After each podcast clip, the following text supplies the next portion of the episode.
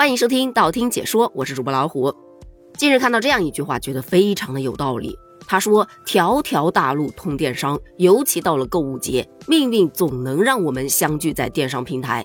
比方说，我刷剧，为了不看广告，我特地去开了个会员。”结果发现剧中它也有很多的广告，而且是那种硬插式的，你根本无法给它划拉走。而且你只要一划拉吧，它默认你是想要点进去，直接就给你跳转到了购买页面。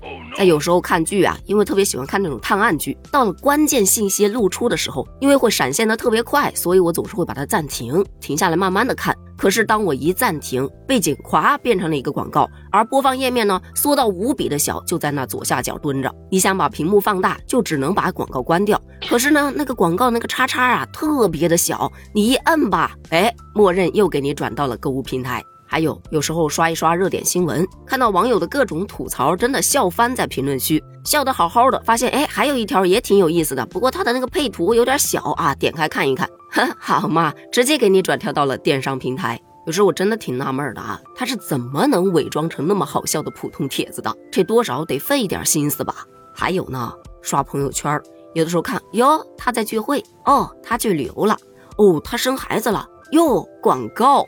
最神奇的是，这广告啊，他还特别贴需求。比方说，前几天还在跟我老公商量，这孩子啊字写的太难看了，老师已经说了好几次了。我说要不要给他找个什么书法班练一练呢？等我再打开朋友圈，好嘛，各种的少儿硬笔书法培训班的广告就送上门了。别说，我还真点了好几个进去看了一看。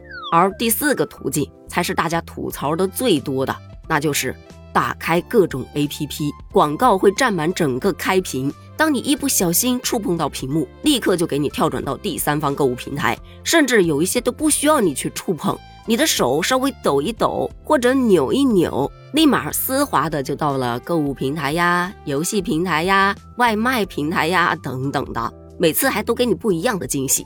所以很多网友吐槽啊，这开个 APP 呀，就像捧个炸弹一样，真是动都不敢动，大气儿都不敢出一下，多年的手抖都快治好了。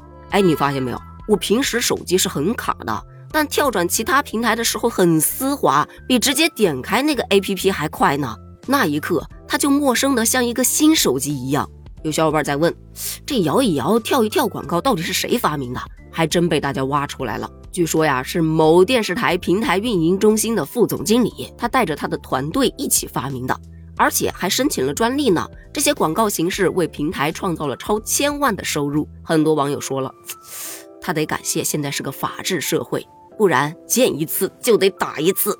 但说句实在话啊，这种情况网友吐槽也不是一次两次了。但这一次，央视网出手了。央视网最近发布了一则接了个电话，手机差点给我买台电脑的推文，专门针对这种现象进行了批判。说商家这种投机取巧的广告设计是一种变相的强制交易行为，不仅侵害了消费者的自主选择权，也侵害了消费者的公平交易权。还举了个例子，说二零二三年二月。武汉大学有一学生就因为不满多次被迫触发摇一摇开屏广告，以某 APP 侵权其自主选择权为由，将该 APP 的运营方给告上了法庭。随后，法院审理认为被告的侵权行为是成立的，判决其停止侵权。而且自二零二一年七月起，国家工信部、国家市场监管总局、中央网信办等部门就先后出台过很多的规定，例如摇一摇广告啊。用户至少得转动手机三十五度，转三秒以上才能跳转。广告上呢，也要有明显的跳过或者关闭的按钮，还得有点击跳转第三方的标识。点击特定的区域才能允许跳转，不能误导诱导用户操作，也不能频繁的弹出广告。广告要能一键关闭等等的。那么问题又来了，明明有这样的规定，为什么感觉并没有多大的变化呢？原因就在于。首先就是广告的数量太多了，而且分散在不同的平台，投放的花样也特别多，管理起来就非常的麻烦。其二是因为用户的态度不明确，很多人都是哎忍忍就算了，大不了心里头骂骂咧咧的。但还有一些人干脆打不过就加入，反正都已经跳过来了，顺便逛一逛吧，买几样东西再走，就应了那一句。想不想点跳过，那是用户的态度；能不能让用户跳过，那就是本广告的本事了。不过话说回来，以前看电视那广告啊，你没得选，不想看也得看。现在啊，有的选了还坚持摁着头让你看，这就不太合适了。不要嘴里头喊着顾客是上帝，但私底下来给我照顾下生意。就像央视网说的，广告广告是广而告之，别广而扰之。要把广告做得更好看、更好玩、更有趣，投放更精准，它才能既真正满足用户的需求，又不造成打扰。希望说到就能做到。这则新闻登上热搜榜一之后啊，我就去打开了几则 APP 试了一下，发现哎，没有跳转了耶。